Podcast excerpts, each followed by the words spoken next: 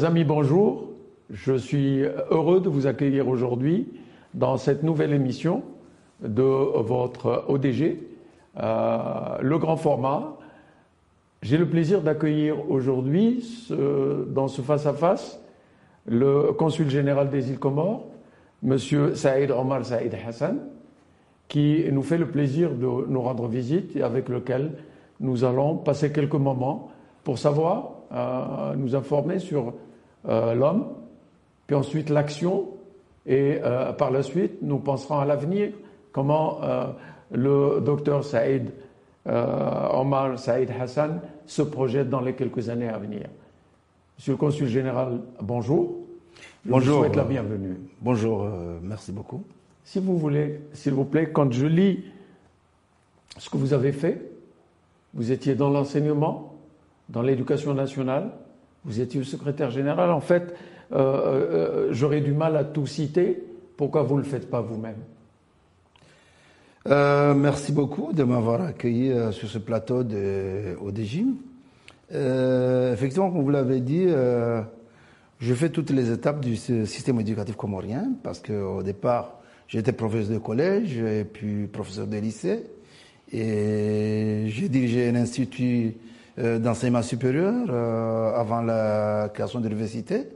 Et puis j'étais professeur, euh, finalement je suis devenu professeur à l'université de Comores. j'étais le premier secrétaire général, tout en enseignant bien sûr.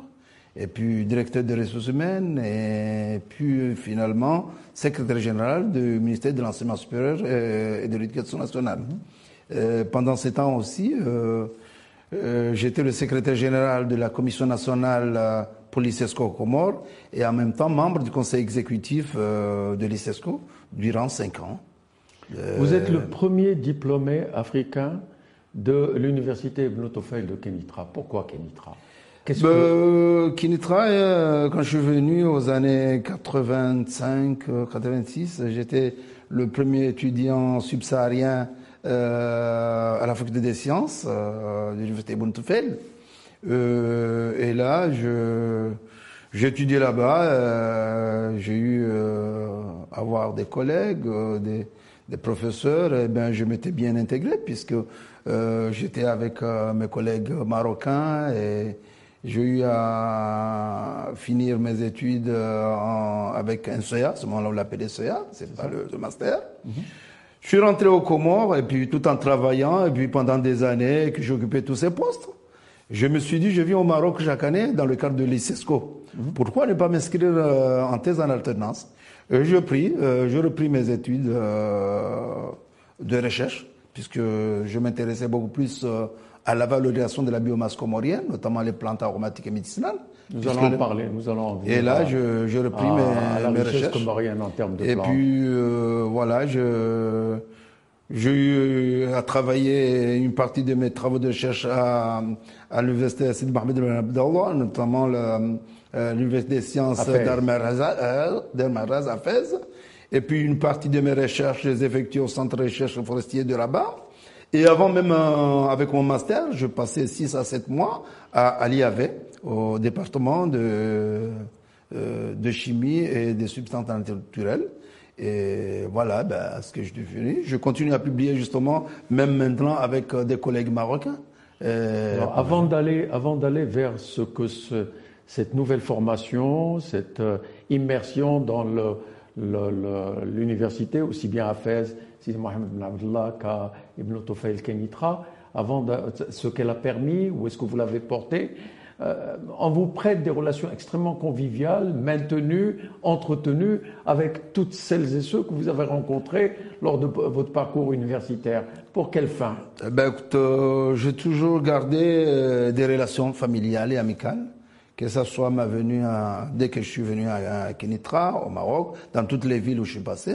J'ai gardé des bons souvenirs avec euh, mes collègues qui sont aujourd'hui bien placés dans les universités, dans les administrations, mes professeurs. Et d'ailleurs, on me disait ambassadeur de Comores, justement, euh, puisque je m'occupais de tous les étudiants comoriens à cette époque-là. Et j'ai gardé bons souvenirs. J'ai des familles un peu partout là où je suis passé. Et ça me sert aujourd'hui, justement, en tant que diplomate, premier diplomate accrédité au Sahara marocain. premier ville? Layoun, j'étais nommé consul, premier consul général à Layoun, Sahara marocain. Et là, vous savez, ça n'a pas été facile pour une décision pareille pour un pays comme les Comores, mais avec l'amitié et la fraternité que les Comores euh, ont avec le Royaume de Maroc depuis des siècles, bon, la décision était prise par son Excellence Azalia Soumani euh, d'ouvrir le premier consulat un général, grand ami du Maroc. Euh, un grand ami du Maroc, et là, l'amitié qu'il a depuis, que les Comores ont depuis feu euh, Sa Majesté euh, Mohamed Khamis quand il était à Madagascar, Absolument. et puis euh, feu Hassan II avec Ahmed Abdallah Abdelrahman et actuellement avec Sa Majesté Mohamed euh, Sadis et son Excellence Azomani. Bon, c'est un renforcement. On dit c'est deux peuples frères. Euh, même si éloignés à des 10 000 kilomètres, mais on a retrouvés. une histoire commune, hein. on a des, tout ce qu'on veut, euh, religion, culture, euh, pas mal de choses qui nous rassemblent. Et c'est la raison pour laquelle euh, la position de Comores n'a pas, n'a n'a jamais changé. Il a toujours soutenu l'intégrité territoriale de- du Maroc. Comme euh, nous aussi, nous avons le même problème avec Mayotte. Nous revendiquons l'île comorienne de, de Mayotte. Euh, et là, on a le même combat, c'est normal. Vous êtes le consul général de- des îles Comores au Maroc, à Laayoune. Vous avez en face de vous 1137 Comoriens qui sont, pour, pour une grande partie, des boursiers des écoles et universités marocaines, bientôt 1138 selon une information que nous avons eue, vous et moi. Qu'est-ce que vous leur diriez maintenant? Écoute, euh, pour vous dire, euh, la première chose, on a ouvert le consulat avant l'ambassade, hein, en 2019. Et je m'occupais de tous les étudiants comoriens partout où ils étaient. Je me suis déplacé dans leur euh, ville, là où ils sont, pour les rencontrer, pour échanger avec eux. Et surtout, l'idée de dire que vous êtes, un- vous êtes des ambassadeurs. Parce que nous, la première génération, je suis de la deuxième génération qui a été formée au Maroc. Parce que le président de la République, la première dame, euh, le président de l'Assemblée, plusieurs ministres et beaucoup d'autres dans l'administration civile et militaire euh, sont issus des, établissements des universités marocaines. Alors je dis, il y a une chose, continuer ce que nous avons déjà sémé au Maroc la fraternité, le comportement, euh, tout ce que nous avons, on vous a légué, il faut continuer à léguer ça aux autres. Et Dieu merci, partout où je passe, alhamdulillah, euh, le comportement des Comoriens est toujours bien vu par rapport à toutes les villes et tous les, euh, les établissements où ils sont. Mais pour revenir, euh, quand je fais les tournées dans les, les villes, euh, dans les universités, j'essaie de leur dire une chose. Vous êtes là pour apprendre, mais vous aurez vos diplômes, mais il faut partir avec savoir-faire. Il faut savoir que si vous rentrez, l'idée d'être toujours recruté à la fonction publique doit être une idée déjà périmée. Il faut penser voir ce qui se passe au niveau de Maroc. Comment aujourd'hui il y a des programmes qui s'intéressent aux jeunes, aux femmes, en milieu rural, en milieu urbain. Il faut s'inspirer de ça.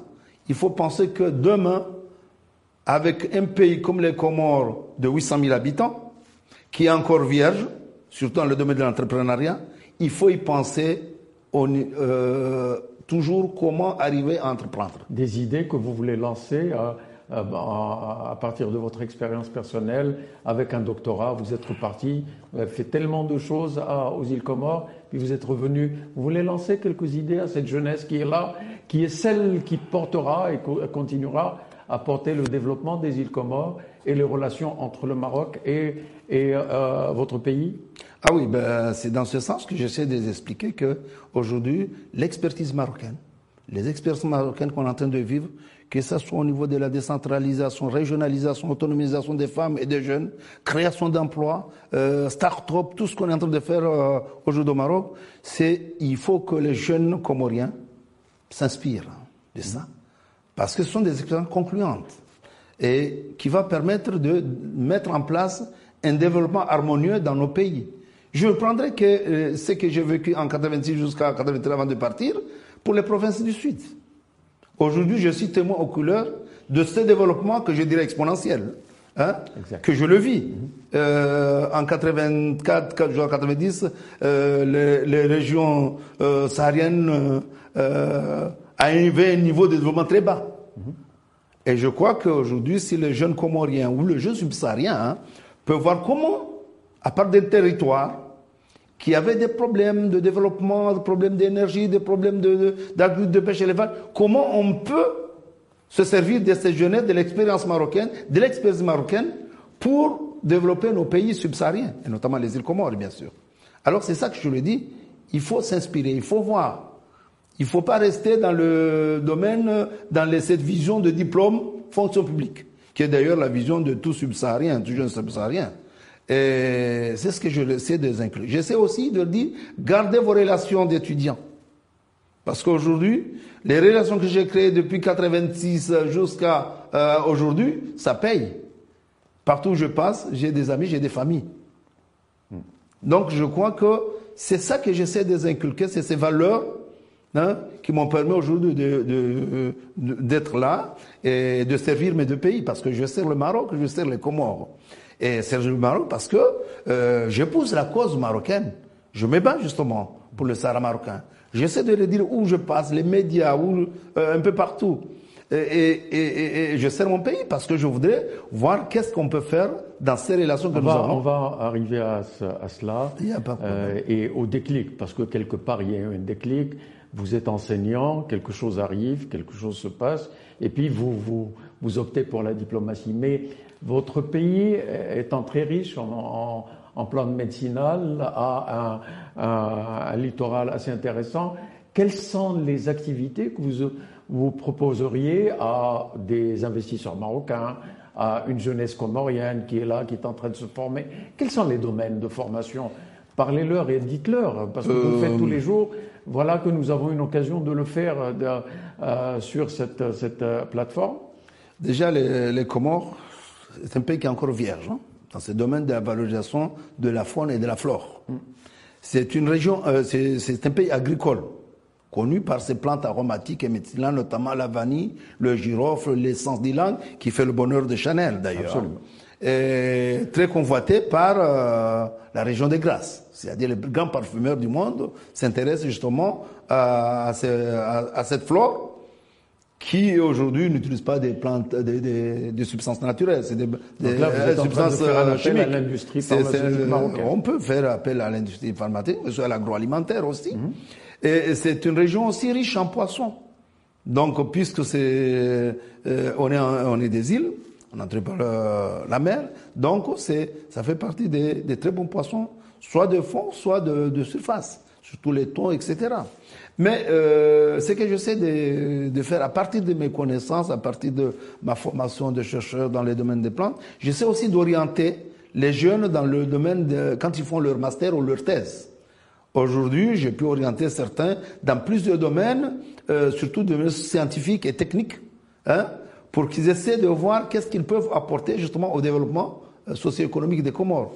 Mais c'est pas tout. J'essaie de voir que par rapport aux, aux étudiants comoriens qui viennent ici, aujourd'hui, depuis trois ans, nous avons le Maroc soutient le Comore euh, en lui octroyant à peu près 300, 300 330 bourses. Et les Par an. 130 par 330 an, bourses par et les 130 euh, jusqu'à 180 sont dédiés à la formation professionnelle et technique. Parce que c'est c'est un des domaines qui n'est pas développé au Comores. Il manque de main-d'œuvre et des techniciens spécialisés. Or, un pays qui n'a pas ces techniciens spécialisés ou qui n'a pas de manœuvres, donc c'est un pays qui ne peut pas se développer. Parce que c'est c'est les ingénieurs, les ingénieurs sont là pour la conception, mais ce qui travaille beaucoup aujourd'hui, c'est c'est les techniciens, les manœuvres qualifiées. Pour vous dire, à une échelle, ben, au Maroc, je pense que vous avez un ingénieur pour 13 à 15 euh, Il faut qu'on y arrive là aussi à dire à former nos techniciens. Parce que avant l'idée c'est quoi? Avoir un, euh, un diplôme euh, de master, de thèse, euh, aller à la fonction publique euh, ou à l'université. Mais tout le monde ne peut pas enseigner à l'université. Donc je crois qu'aujourd'hui, en les inculquant cette manière de voir la formation professionnelle technique, qu'aujourd'hui vous, vous, connaissez un peu ce qui se passe dans les pays anglo-saxons. Ils forment beaucoup plus de techniciens. Absolument. Et puis l'Allemagne aujourd'hui, le Japon, il y a une, euh, un changement de paradigme dans, dans l'enseignement et dans la formation. Quelle formation pour quel métier? Et peut-être demain, il y aura des métiers que nous, nous, nous ignorons. Donc il faut qu'on se forme euh, dans le, tout ce qui est formation professionnelle technique. Alors justement, euh, Monsieur le Consul général, dans votre parcours, comme je le lis et comme euh, j'en ai discuté, à un moment euh, de, de, ce parcours, il s'est passé un déclic quelque part, causé par ce que vous allez nous dire. Comment, tout en disant cela, tout en adressant cette, cet aspect, comment vous mariez cette expérience sur le terrain en tant qu'éducateur, en tant que formateur, avec celle du, diplomate qui est un petit peu partout. On vous trouve à Berkane, on vous trouve à Oujda, à Fès, à Marrakech, à Laayoune. Donc toute cette, dynamique, euh, comment s'est fait ce mariage? Euh, Par ce déclic, je crois que c'est dû à ma formation de chercheur. Parce que je travaillais beaucoup plus en milieu rural, justement avec les tradis praticiens. Les femmes qui avaient des connaissances, les hommes et leur pouvoir soutirer des connaissances pour que je puisse aller étudier les plantes hein, qu'ils ont utilisées pour des traitements, ça n'a pas été facile. Donc il a fallu toute une pédagogie, le faire comprendre, parce que c'est un métier où tu, euh, c'est un domaine où tu ne peux pas arracher l'information facilement. Mhm. Alors, ça m'a permis de développer tout ce qui est proximité, contact, facilité, en, dans tous les milieux où je suis passé, hein, dans toutes les îles des Comores. Et cela, j'essaie de voir comment appliquer cette méthodologie justement en diplomatie. Et d'ailleurs, la diplomatie, c'est pas une science exacte. La chimie, c'est une science exacte. Mais la chimie, c'est quoi? Prendre un, réactif A plus un réactif B pour obtenir un, produit C. Mais il y a des paramètres qu'il faut ajuster. Je trouve un parallélisme avec la diplomatie. Comment cela? C'est aujourd'hui la diplomatie, vous essayez de euh, le contact d'abord. J'ai opté pour une diplomatie de contact, de proximité. Aller vers les gens, comprendre. Comprendre déjà, par exemple, j'essaie de connaître les tribus du Sud. Euh, euh, il y a des siècles, qu'est-ce qu'il y a eu? Comment étaient les tribus du Sud par rapport à la monarchie? En allant sur le terrain En allant sur le terrain. Aujourd'hui, je peux vous citer les Ribat, je peux vous citer pas mal des, tribus, mais j'ai lu l'histoire de Tombouctou jusqu'à Tanger. J'essaie de voir l'histoire. Donc, vous voyez ces proximités, je lis l'histoire, je lis un peu ce que j'ai de formation scientifique, et puis je vois, j'essaie d'ajuster certains paramètres. Le comportement, la manière d'échanger avec les gens. Ça m'a permis de voir cette diplomatie de proximité et de, contact facile. Et aujourd'hui, je me trouve avec vous. Hein. Vous êtes dans les nouvelles technologies. Hein? Euh, avant-hier, il y a quelques mois, j'étais avec le, gouverneur de Berkane. J'étais dans aussi avec euh, le Smart City. Je vu, j'étais à Smara, j'étais un peu partout dans toutes les villes. J'essaie de voir un peu qu'est-ce que à partir de mon installation en tant que diplomate au Maroc, qu'est-ce que je peux apporter pour cette coopération sud-sud, notamment scientifique, technique, euh, économique? Raison pour laquelle je sais de voir aussi des jeunes, l'investissement, comment ça va se passer, et bientôt peut-être organiser des, des, des, des, rencontres entre les investisseurs comoriens et marocains pour voir comment on peut ajuster, parce que l'investisseur marocain veut quoi? Il veut un homologue comorien pour échanger avec. Ce n'est pas uniquement les relations politiques et diplomatiques. Hein. Il veut un intérêt, il veut voir. Mais la différence entre, par exemple, un investisseur marocain et un investisseur euh, européen, c'est que du win-win, du gagnant-gagnant. Comment on va euh, Expliquez-nous cela. Euh, je vois que l'expertise marocaine, on peut la mener dans nos pays, mais c'est pas une manière de, impérialiste. Comment changer Parce que d'ailleurs, on est dans la vision de Sa Majesté Mohamed Saad, ce que Dieu l'assiste, développer l'Afrique par l'Afrique. C'est la même vision que son Excellence Azalia Soumani aujourd'hui, qui aujourd'hui préside aux destinées de l'Union africaine. Donc des opportunités aux îles Comores Pardon? Des opportunités aux îles Ah, il y a des opportunités parce qu'il y a encore vierge. Quand vous avez des îles, vous avez le soleil 360 jours. Hein. Vous avez la pluie, vous avez la verdure, vous avez, qui est encore tout ce qui est tourisme, agriculture, tout ça. C'est à petite échelle, bien sûr, mais c'est possible. Donc, moi, mon rôle, c'est de, euh, de, faire connaître d'abord les Comores. Qu'est-ce que quoi les Comores euh, Parler un peu de ce, le potentiel euh, que les Comores les plantes, etc., la, la pêche, euh, le tourisme, des domaines où le Maroc a bien réussi. Mhm. Crois que j'ai dit l'expertise marocaine pourrait nous servir aujourd'hui un tremplin pour développer les Comores. Et surtout que les Comores peut être un pont justement du Maroc dans cette région, de l'océan Indien, mais aussi de l'Afrique australe. Mais il faut beaucoup de temps pour arriver aux îles Comores. Ben, Comment contourner cette difficulté? ben, Combien de temps il faut pour arriver aux Il faut 14 heures. 14 heures. 14 heures, vous Donc avez il faut plusieurs deux jours à l'aller, deux jours au retour. Oui, mais... Comment contourner cela? Ben, Contourner peut-être demain quand euh, il y aura des possibilités Virtuel, de RAM d'aller jusqu'à Madagascar, d'aller à Madagascar ou d'aller en Tanzanie. Des rencontres euh, en virtuel pour commencer Ben, ben, bien sûr, on peut commencer par le virtuel, comme vous l'avez dit. hein. Il y a des choses, aujourd'hui, on est là, on fait une émission. Mais certainement, on pourrait le mettre dans une plateforme où euh, les jeunes Comoriens peuvent suivre. hein. Qu'est-ce qu'il y a comme formation professionnelle et technique au Maroc? Qu'est-ce qu'il peut y avoir comme le Maroc? Qu'est-ce que le Maroc a du potentiel qui peut euh, euh, intéresser les Comores? Qu'est-ce que là, les Comores ont qui pourrait intéresser le, le Maroc? Voilà ces échanges-là, aujourd'hui, les nouvelles technologies nous facilitent, nous réduisent les distances, mais aussi le temps et nous fait économiser de l'argent. Absolument. Hier, j'étais en discussion avec le, le directeur général, je pense, de, de, de- des pêches. de, de, l'Éducation générale des Voilà. pêches et celui de l'agriculture. et celui de l'agriculture qui visite, il sent la peau. Euh, il y a eu une mission de, du ministère de, de l'Agriculture, justement pour euh, l'ONU Visite. Euh, cette euh, mission a sillonné un peu partout le Maroc, euh, dans le, euh, le à Casablanca, à Laayoune, pour voir qu'est-ce qu'on peut mettre en place comme projet au niveau de Comores du Maroc. Qu'est-ce qu'on peut mettre comme feuille de route, puisque bientôt il y aura le SIAM. Euh, au Ah, mois de mai. Certainement, euh, je sais que notre ministre de l'Agriculture est invité. Donc, à maintenant, il faut qu'on essaie de mettre quelque chose de concret, hein, des projets palpables. Je vous dirais qu'actuellement, il y a une mission de, de l'ONU euh, qui est aux Comores pour voir qu'est-ce qu'il peut faire au niveau de l'énergie. ouais, c'est la deuxième mission euh, qui est aux Comores, justement, pour aider les Comores à développer tout un schéma sur l'énergie et l'eau. Vous voyez, cette expertise marocaine est en train euh, d'aller aider les Comores, de partager avec. Mais c'est pas tout, c'est qu'aujourd'hui ils sont venus ici, mais demain il y aura une mission. euh, bon, dans quelques semaines, hein, il y aura une mission de l'agriculture qui va voir réellement qu'est-ce que les Comores ont besoin. Hein? Comment on peut adapter cette expertise marocaine par rapport euh, aux îles Comores. Donc, vous voyez, ces échanges-là, que nous ne pourrons pas les avoir en, en Europe, parce que ça demandera des coûts, ça demandera trop de protocoles, de, vous savez comment ça se passe. Hein? Nous venons de parler de votre parcours. Nous voulons également de parler de, nous venons également de parler de l'actuel. Est-ce qu'on peut se projeter 3 ans, 4 ans, 5 ans dans l'avenir, autant pour vous que pour cette jeunesse qui porte le, le pays, qui portera le pays, son développement, ses relations avec l'extérieur et notamment avec le Maroc Comment est-ce qu'on peut projeter cela? Ben, écoute, on peut projeter le- cela. Moi, je n'ai jamais imaginé que je serais diplomate au, Maroc, déjà, pour servir déjà mon pays de cœur, le Maroc, et mon pays de naissance, les Comores.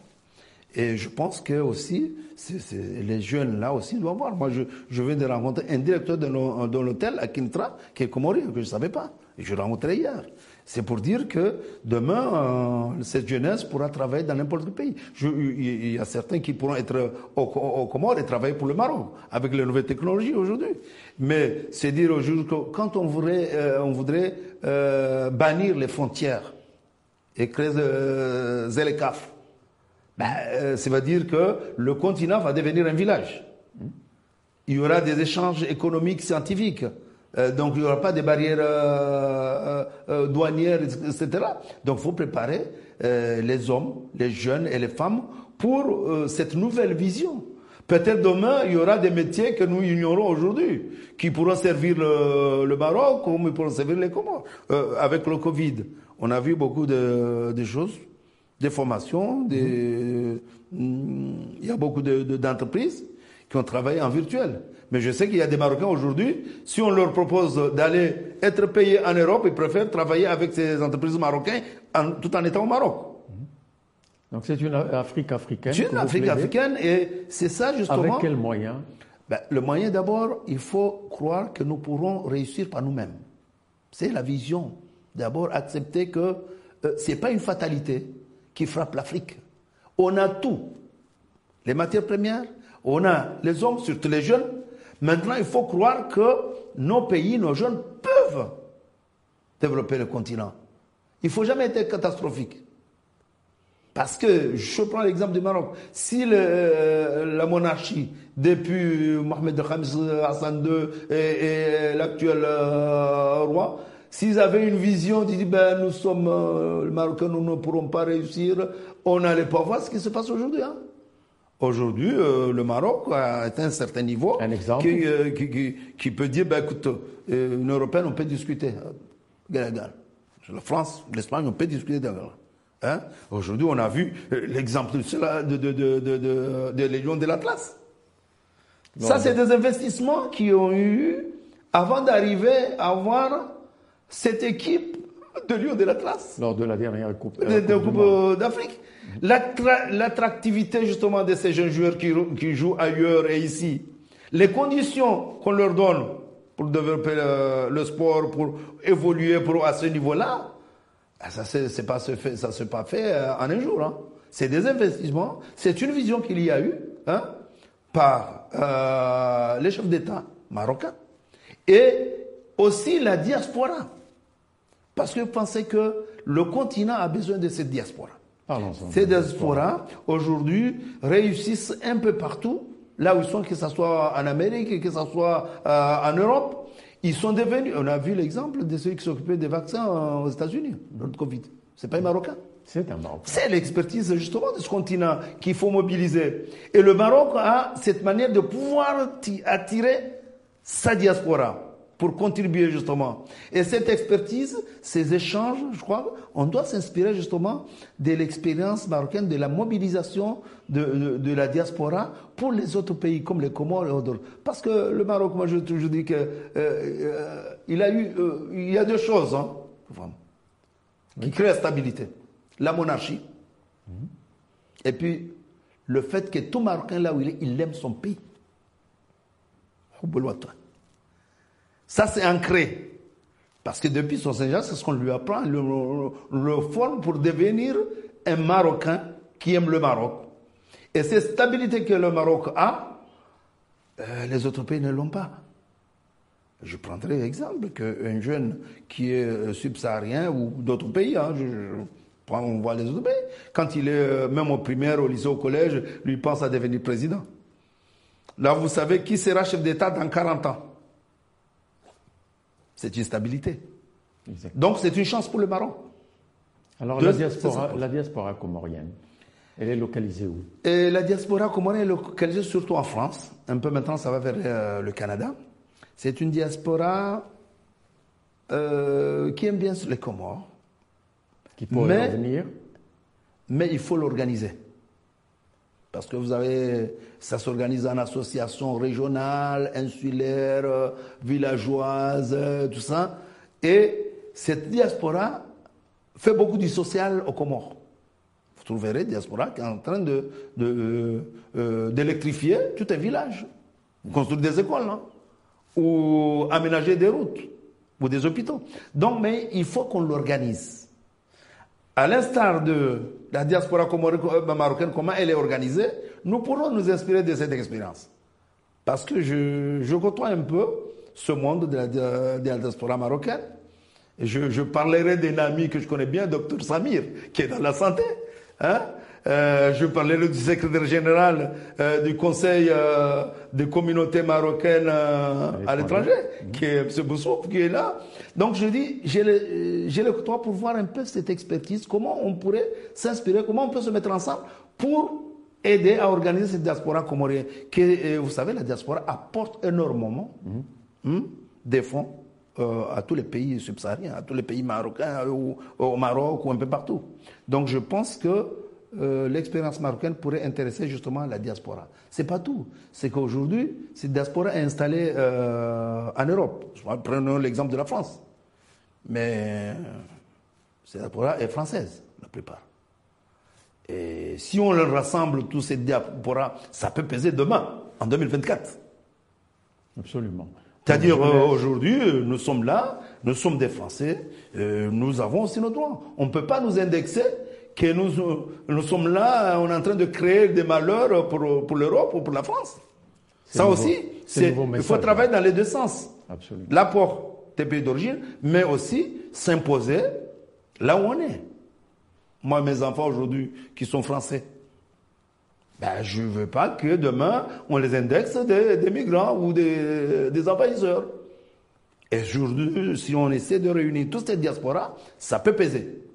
Et surtout la diaspora musulmane, qui est très Donc, jeunesse, monsieur le consul général, jeunesse, diaspora, un exemple, une dynamique apportée sur des années. Bien sûr. C'est cela votre message? Ben, Bien sûr, il y a un travail à faire. Il faut sensibiliser dans ce sens que l'avenir du continent dépend effectivement de cette jeunesse, dépend de sa diaspora, avec l'expertise qu'elle a magasinée dans les pays du monde. Ben, écoute, c'est lui qui a fabriqué la pile. Hein? De Singapour, hein? c'est marocain. Donc c'est pour dire que euh, si on arrive à canaliser cette diaspora, et cette diaspora qui pourrait être un locomotive justement pour tous les pays subsahariens, je sais qu'on n'aura rien à envier à l'Europe ni aux, États-Unis. Ah, je suis convaincu que ça vient d'ailleurs, ça commence à bouillonner un petit peu, mais la mayonnaise va prendre certainement. Votre dernier mot dans ce face-à-face Mon dernier mot, c'est dire que hum, le Maroc a un rôle à jouer justement au niveau du continent. Le Maroc doit être le locomotive justement au niveau de ce continent. Et de ce fait, peut-être en éliminant les petits problèmes de, trucs qu'il y a, les, micro-États, les je ne sais pas quoi, je crois aujourd'hui l'Union africaine, euh, un peu partout, doit dire que nous devrons avoir des grands ensembles au niveau des régions. Éliminer tous ces petits problèmes entre pays, etc. Parce que ce sont des problèmes créés par ceux qui veulent nous dominer. Ils nous utilisent. Ben, vous savez qui Et puis, entre-temps, c'est ce qui va faire l'unité du continent. Et en unissant le continent, là, on est, on est en phase avec nos aïeux, Mohamed Khamis, Komen Nkrumah et les autres. Monsieur le consul général, je vous remercie vous avez de vous être prêté à ce premier face-à-face dans cette nouvelle émission de l'opinion des jeunes. Vous l'avez entendu, jeunesse, diaspora, dynamique d'échange, dynamique d'interaction. Prenons l'exemple sur le Maroc. Appel à la jeunesse de participer à tout cela. C'était cela le grand message de M. Euh, Saïd Omar Saïd Hassan, consul général, premier consul général euh, d'un pays africain, les îles Comores, dans les provinces du sud du Maroc, à Lyon, capitale du sud. Premier pays arabo-africain. Premier pays arabo-africain. Je vous remercie.